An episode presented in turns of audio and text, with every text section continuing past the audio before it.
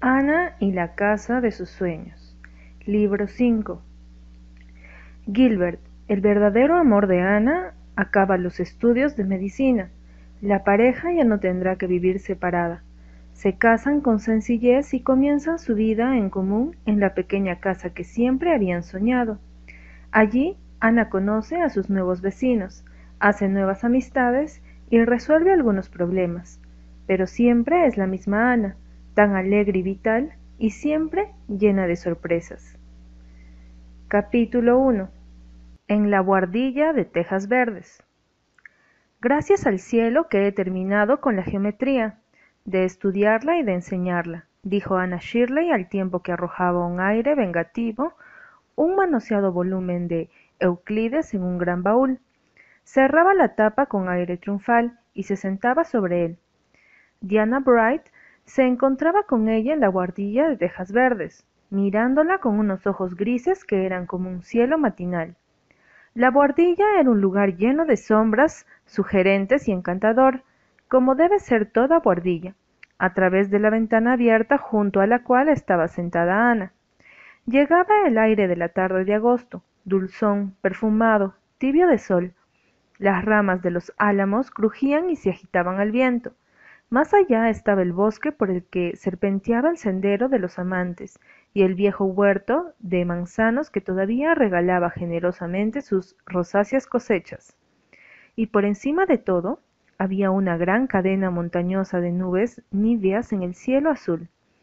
A través de la otra ventana se divisaba un mar distante, azul, coronado de blanco, el hermoso golfo. St. Lawrence donde, como una joya, flota Abehuit, cuyo nombre indio tan suave y dulce ha sido olvidado hace ya tiempo por el más prosaico de Isla Príncipe Eduardo. Diana Bright, tres años mayor que la última que la vez que la vimos, ya es toda una señora.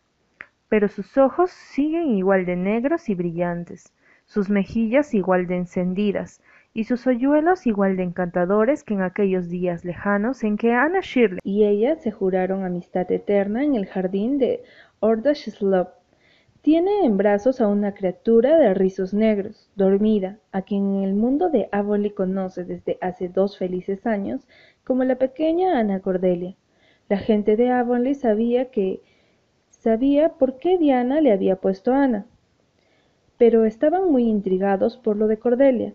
No había habido ninguna Cordelia en las familias Bright o Barry. La señora de Harmon Andrews dijo que suponía que Diana había encontrado el nombre en alguna tonta novela, y se asombraba de que Fred no hubiera tenido mejor criterio y lo hubiera permitido. Pero Diana y Ana sonreían. Ellas sabían de dónde le tenía el nombre a Ana Cordelia. Tú siempre has odiado la geometría, dijo Diana con una sonrisa. Me imagino lo contenta que estarás por no tener que enseñar más. Ah, pero a mí siempre me ha gustado enseñar. Estos últimos tres años en Summerside han sido muy agradables. Cuando volví a la casa, la señora de Harmon Andrews me dijo que no hallaría la vida de casada mucho mejor que lo de maestra. Como yo esperaba. Evidentemente ella comparte la opinión de Hamlet acerca de que pueden ser mejor soportar los males que los afliges antes que lanzarlos a otros que desconocemos. La risa de Ana, tan alegre e irresistible como antes, pero ahora con una pizca de dulzura y madurez, resonó en la guardilla. Marila, que estaba en la cocina preparando mermelada de ciruelas moradas, la oyó y sonrió. Suspiró al pensar con qué poca frecuencia resonaría esa risa querida en Tejas Verdes en los próximos años. Nada la había alegrado tanto como saber que Ana se casaría con Gilbert Blythe, pero toda la alegría trae consigo su pequeña sombra de pena. Durante los tres años pasados en Summerside, Ana había ido a casa a pasar las vacaciones y los fines de semana, pero ahora no podían esperar más de dos visitas al año. No permitas que lo que diga la señora Harmon te preocupe, dijo Diana con la serena actitud de quien lleva cuatro años casados. La vida de casada tiene sus altibajos, por supuesto. No esperes que todo vaya siempre a las mil maravillas pero te aseguro, Ana, que es una vida feliz si estás casada con el hombre que quieres. Ana ocultó una sonrisa. Los aires de vasta experiencia de Diana siempre le hacían gracia. Supongo que yo actuaré igual cuando lleve cuatro años casada, pensó, aunque espero que mi sentido del humor me salve. ¿Ya han decidido dónde van a vivir? preguntó Diana mientras acariciaba a la pequeña Cordelia con ese gesto inevitable de las madres. Siempre que veía ese gesto, el corazón de Ana, pleno de sueños y esperanzas dulces y aún inexpresados, se colmaba de una emoción que era en parte placer puro y en parte una extraña y etérea congoja. Sí, eso quería contarte cuando te llamé por teléfono para que vinieras. A propósito, no puedo acostumbrarme a que tengamos teléfonos en Avonlea. Me resulta tan ridículamente moderno para este viejo, tranquilo y encantador lugar. Se lo debemos a Avis, dijo Diana. Nunca habríamos conseguido la línea si la asociación no se hubiera ocupado del tema y no hubiera insistido. Había obstáculos suficientes para desalentar a cualquier asociación, pero ellos no abandonaron. Hiciste algo maravilloso por Avonlea cuando fundaste esa asociación, Ana. Cómo nos divertíamos en las reuniones. Yo nunca olvidaré el Salón Azul ni el plan que tenía Hudson Parker de pintar publicidad de medicina en su cerca.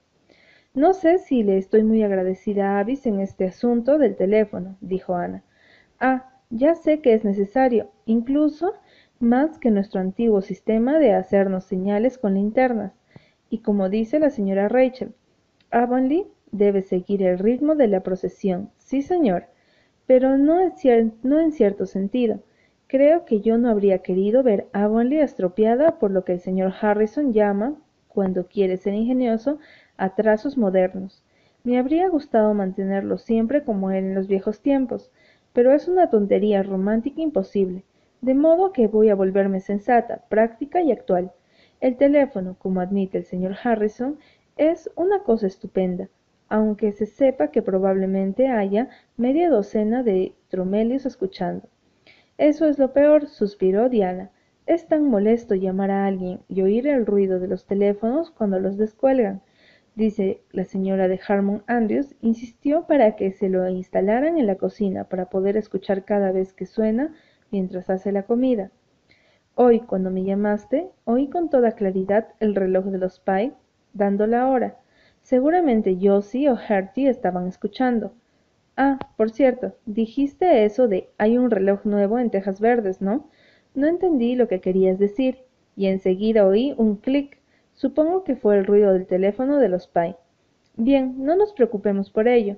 Como dice la señora Rachel, los Pye siempre han sido así, y serán así mientras el mundo sea mundo. Amén.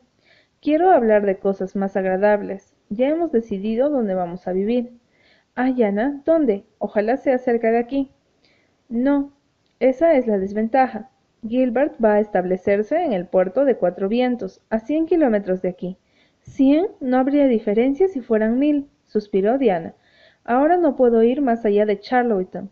Tendrás que venir a Cuatro Vientos. Es el puerto más hermoso de la isla. En un extremo hay un pueblecito llamado Glen St. Martin. El señor David Bly, tío abuelo de Gilbert, ha ejercido allí durante cincuenta años. Va a retirarse y Gilbert se hará cargo de sus pacientes. Pero el señor Blythe se quedará con su casa de modo que nosotros tendremos que buscarnos vivienda. Todavía no sé cómo será ni dónde estará, pero tengo una casita de los sueños ya amueblada en mi imaginación, un diminuto y delicioso castillo en España. ¿A dónde irán de luna de miel? preguntó Diana. A ningún lado. No pongas esa cara de espanto, querida. Me recuerdas a la señora de Harmon Andrews. Ella comentaría, sin duda, en tono condescendiente que la gente que no puede permitirse ir de luna de miel es prudente si decide no viajar, y entonces me recordará que Jane se fue a Europa en la suya. Yo quiero pensar, pasar mi luna de miel en Fort Wines, en mi preciosa casita de los sueños. ¿Y has decidido no tener damas de honor? No tengo nadie. Phil, Priscilla, Jane y tú ya se han casado antes que yo, y Estela está enseñando en Vancouver. No tengo ninguna otra amiga del alma, y no quiero una dama de honor que no sea una amiga íntima. Pero llevas velo, ¿no? preguntó Diana preocupada. Sí, por supuesto. No me sentiría una novia sin velo. Recuerdo que el día que Matthew me trajo a Tejas Verdes, le dije que yo no pensaba casarme porque era tan fea que nadie me permitiría jamás en matrimonio. a menos que fuera algún misionero extranjero. Yo creía que los misioneros extranjeros no pueden darse el lujo de ser exigentes y desear belleza en una muchacha, a quien van a pedirle que arriesgue la vida entre los caníbales. Si hubieras visto el misionero extranjero con el que se casó Priscila, es tan atractivo como aquellos galanes con los que soñábamos despierta, Diana. Es el hombre mejor vestido que he visto en mi vida, y estaba fascinado por la belleza éterea y dorada de Priscila. Claro que en Japón no hay caníbales. Tu vestido de novia es un sueño, suspiró Diana, embelesada. Vas a parecer una verdadera reina tan alta y delgada. ¿Cómo haces para no engordar, Ana? Yo estoy más gorda que nunca. Pronto no tendré ni cintura. A mí me parece que una está predestinada a ser delgada o robusta, dijo Ana. Al menos a ti la señora de Harmon Andrews no puede decirte lo que me dijo a mí cuando vine a casa desde Summerside. Bien, Ana, estás tan esquelética como siempre. Ser delgada suena muy romántico, pero ser esquelética es harina de otro costal. La señora Harmon ha estado hablando de tu ajuar. Admite que es tan bonito como el de Jane, aunque dice que Jane se casó con un millonario, y tú te casarás con un pobre médico sin un centavo. Ana rió. Mis vestidos son muy bonitos. A mí me gustan las cosas hermosas. Recuerdo el primer vestido bonito que tuve, aquel satinado de color castaño que me regaló Matthew para el concierto en el colegio. Todo lo que había tenido antes era tan feo. Aquella noche me pareció que estaba en un nuevo mundo. Fue aquella noche cuando Gilbert recitó Begin on the Rhine y te miró cuando dijo, hay otra, que no es una hermana, y tú estabas furiosa porque él se puso tu rosa de papel en el bolsillo de la chaqueta. En aquel momento no se te hubiera ocurrido que terminarías casándote con él. Bien, ese es otro ejemplo de predestinación, dijo Ana riendo, y las dos bajaron juntas las escaleras de la guardilla.